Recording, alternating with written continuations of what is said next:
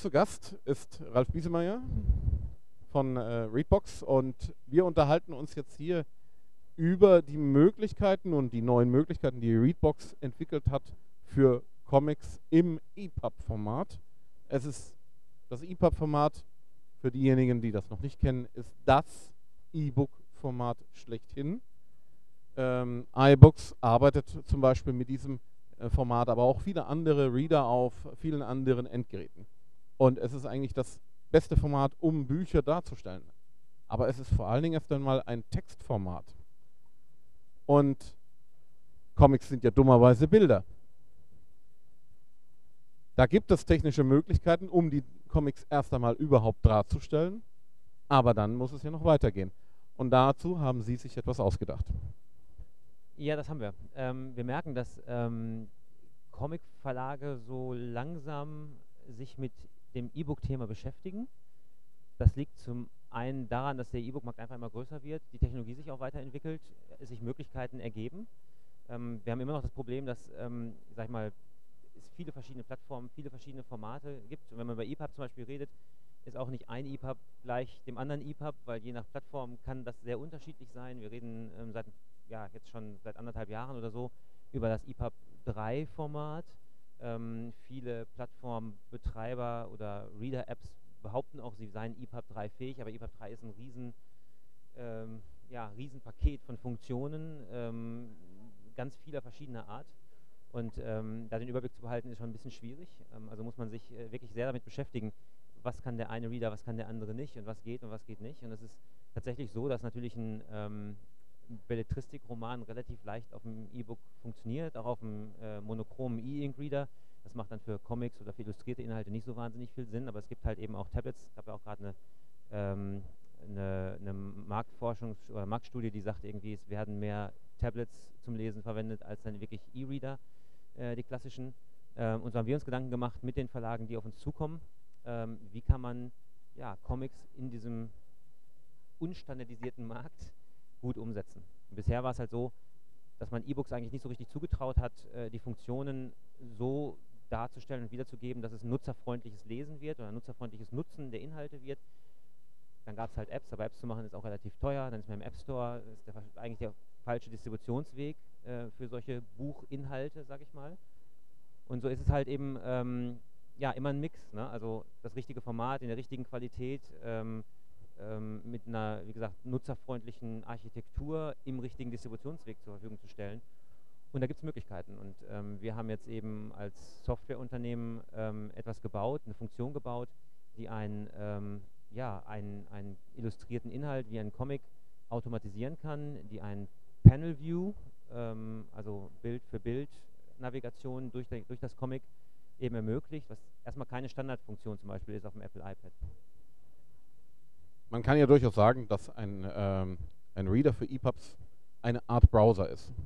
Und wir kennen das aus dem Browsermarkt, sei es jetzt MSIE, äh, Mozilla Firefox oder Opera oder was auch immer man verwendet.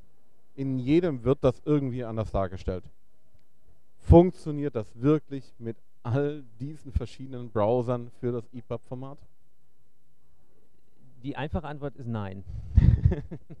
ähm, das ist eigentlich noch schlimmer als heute, wenn ich, wenn ich so äh, den E-Book-Markt sehe und er, er, wächst stark und hat inzwischen auch eine Größe ähm, äh, erreicht, wo, und da kommen diese Anfragen eben auch her, wo sich die Verlage wirklich jetzt ernsthaft auch damit beschäftigen. Also ein bisschen, ist so ein bisschen den Kinderschuhen entwachsen, sage ich mal.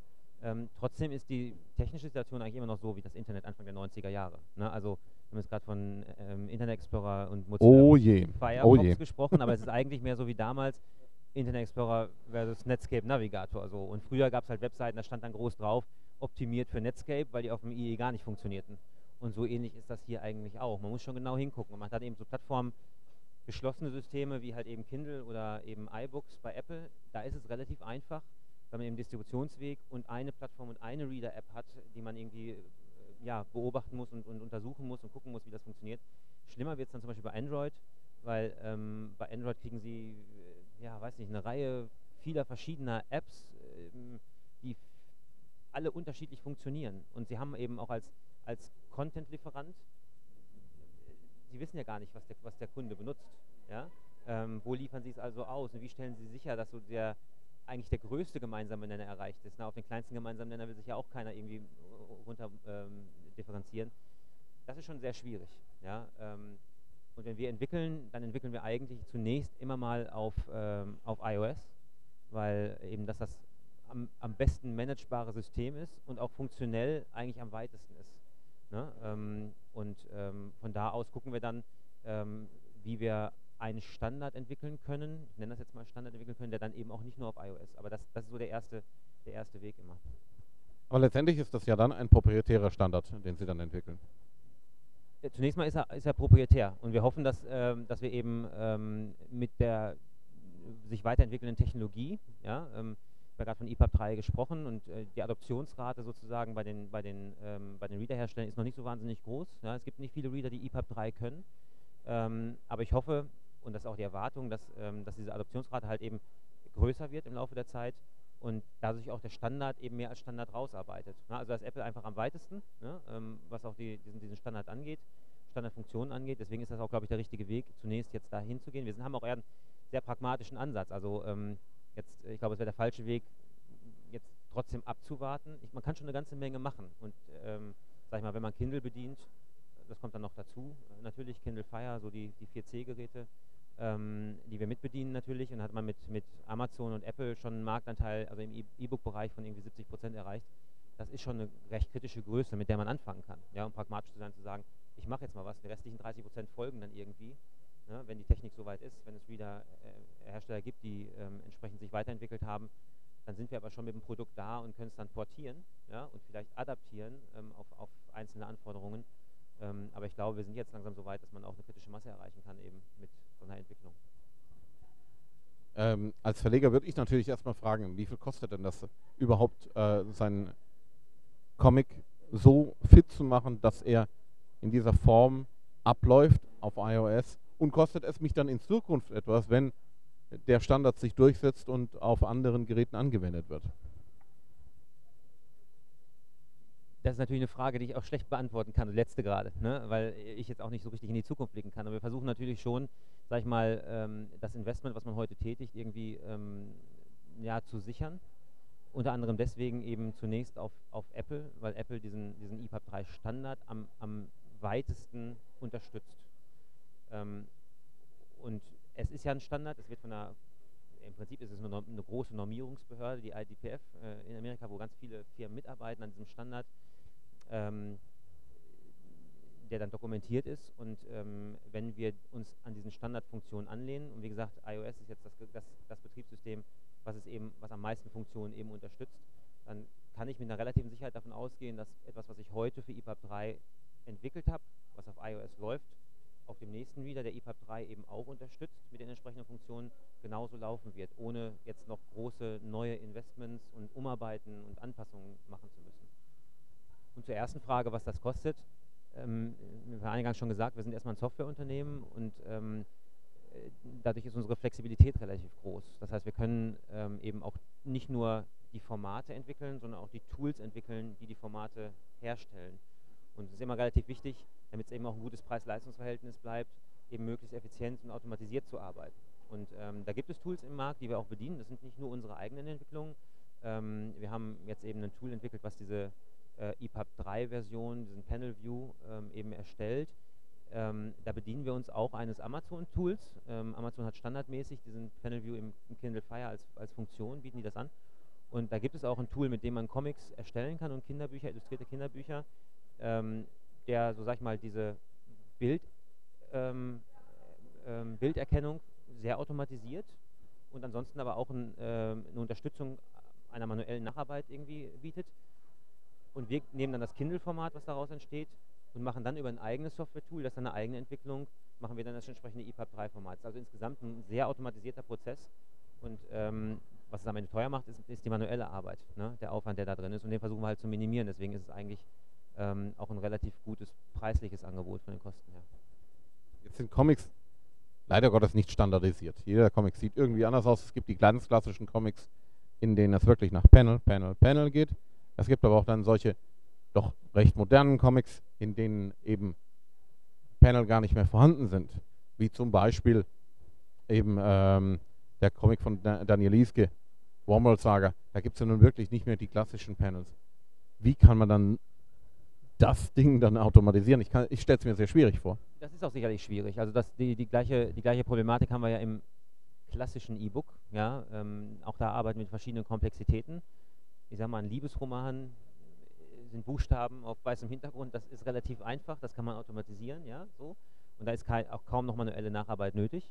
Ähm, wenn Sie einen akademischen äh, Inhalt nehmen mit ähm, vielen Fußnoten, Marginalien, Kästen, Formeln. Formeln und so weiter, äh, dann, wie gesagt, dann steigt halt der manuelle Aufwand. Und das macht es dann eben teurer. Und das ist im Comic im Prinzip genauso. Es gibt halt äh, simple Inhalte, es gibt komplexe Inhalte. Und daran wird sich dann auch natürlich der Aufwand messen und dann eben auch der Preis. Ähm, wir werden dann einfach auch mal ein bisschen was davon zeigen, ähm, das nachher noch abfilmen, ähm, wie das Ganze ausschaut. Es schaut sehr, sehr flüssig aus, aber was für eine Technologie steckt denn letztendlich dahinter? Denn EPUB besteht ja erst einmal aus XHTML-Seiten. Die stecken in einem ZIP-Container drin. Was steckt dann noch drin, damit das funktioniert? Ja, steckt natürlich schon ein bisschen Programmierung drin. Also das ist eben auch mit, mit EPUB 3 eben dann möglich. Das war in, dem, in, der, in, der, in der Version 2 noch nicht so. Ähm, EPUB 3 erlaubt zum Beispiel JavaScript ähm, eben auch noch mitzuliefern, der dann bestimmte Interaktivitäten, äh, Funktionen eben möglich macht. Ähm, dadurch wird man inhaltlich halt eben viel flexibler und von den Funktionen viel flexibler und im Prinzip ist all das, diese ganze Automatisierung, das Reinzoomen, das Abdunkeln im Hintergrund, ähm, ist eben im Prinzip alles mit JavaScript ähm, realisiert. Programmierung in einem EPUB, da gehen bei mir die Warnleuchten an. Weil ich mir dann sage, oh, wenn man eine gute Funktion fun programmieren kann, kann man vielleicht auch eine schlechte Funktion programmieren oder eine Funktion, die eine gute Funktion korrumpiert. Sprich, wir sprechen von Viren, wir sprechen von Trojanern. Ähm, ist das wirklich eine Bedrohung? Inwieweit kann man sowas ausschließen? Das ist echt eine schwierige Frage.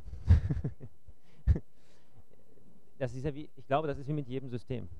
Ähm, wir haben im Moment noch nicht so viel damit zu tun, weil der Markt halt eben noch relativ klein war. Ne? Ähm, ich glaube, wenn der wächst, gibt es wahrscheinlich immer irgendwo Leute mit genügend kriminellen, mit genügend krimineller Energie, die sich einer solchen Technologie vielleicht handhabbar machen. Interessanterweise ist das eben so, dass ähm, also der EPUB 3 Standard erlaubt das und Plattformbetreiber erlauben das. Amazon zum Beispiel hat eine ganz klare Meinung dazu. Die sagen, JavaScript äh, kommt uns nicht ins Haus, genau mit dieser, äh, mit dieser Begründung. Ja? Wir wollen eben nicht Tür und Tor öffnen für eventuelle Bedrohungen. Das ist uns im Moment zu gefährlich. Ähm, ehrlich gesagt bleibt das ein bisschen zu beobachten. Ich vermag nicht, jetzt da irgendwie in die Glaskugel zu gucken und zu sagen, hm, und da bin ich auch nicht Techniker genug, ehrlich gesagt, um, ähm, um irgendwie ähm, einschätzen zu können, welche Gefahr denn da potenziell wirklich lauert. Das kann ich einfach schlecht sagen umso erstaunlicher ist es ja, dass Apple, die sind ja nochmal sehr, sehr restriktiv und wollen nicht unbedingt etwas in ihren Pool reinlassen, was von außen kommt, dass die das dann erlauben. Ja, da müsste man jetzt mal diejenigen fragen, die diesen, die diesen Standard mitentwickelt haben. Ich weiß gar nicht, ehrlich gesagt, wir sind da selber Mitglied. Ich weiß gerade gar nicht, ob Apple da auch Mitglied ist. Das bin ich gerade ein bisschen überfragt. Da müsste ich nochmal in die Mitgliederliste gucken. da sind hunderte von Firmen drin. Ähm, ich denke, die werden sich Gedanken gemacht haben darüber. Als es darum ging, irgendwie, was geht dann ja durch die Gremien, das, ähm, ähm, da wird, das wird diskutiert, da, ne, das denkt sich nicht einer irgendwie aus und dann ist es der Standard. Das ist inzwischen ein sehr langwieriger Prozess geworden und ich denke, da haben sich äh, eine Menge Leute Gedanken darüber gemacht. Wie gesagt, ich bin jetzt nicht Techniker genug, um zu sagen, welche, welche Sicherheitsfeatures kann man einbauen, um sowas dann eben, so potenzielle Gefahren irgendwie ähm, ähm ja, zu vermeiden. Ähm, das ist schwierig. Apple hat vor allen Dingen den Anspruch eben ähm, wirklich den Standard zu nutzen. Das finde ich erstmal ganz gut. Ähm, Erstaunlich genug, weil ja, normalerweise so nutzen sie nicht unbedingt Standards. Ja, na, also da sind andere Plattformen tatsächlich proprietärer und ähm, das ist so auch Apples Nische und Apples Positionierungsmerkmal, ähm, auch in vielen anderen Dingen, da, äh, da wo äh, viele Plattformbetreiber ihr eigenes Ding so machen, ähm, setzt Apple tatsächlich da auf Standard, wo es Standard gibt und das ist erstmal, glaube ich, eine ganz gute Entwicklung. Wir sind mal gespannt, wie das weitergeht, äh, wie viele Comics da dann umgesetzt werden. Das wird man ja dann auch irgendwann sehen. Wir haben auch in der Zwischenzeit mit einigen Verlagen gesprochen, die ganz deutlich sagen, ja, das E-Comic-Format äh, ist interessant für uns und ja, wir müssen daran arbeiten und werden das auch tun. Gerade im nächsten Jahr wird wohl da einiges herauskommen bei den meisten, auch gerade bei den großen Verlagen. Von daher wird es interessant sein, was davon dann mit ihrer Technologie erscheint. äh, was mit vielleicht einer anderen Technologie erscheint und wie das dann überhaupt auch ausschaut. Spannende Geschichte, neuer Markt, ganz klar, neue Technologien. Ich freue mich drauf, dann nächstes Jahr, in zwei Jahren, dann mal wieder drauf zu schauen, zu schauen, was ist davon übrig geblieben und äh, was hat sich dann positiv entwickelt. Vielleicht treffen wir uns ja nächstes Jahr an dieser Stelle wieder, dann können wir ja nochmal drüber reden. Ja, sehr gerne, auf jeden Fall. Gut, vielen Dank. Ja, gerne, danke.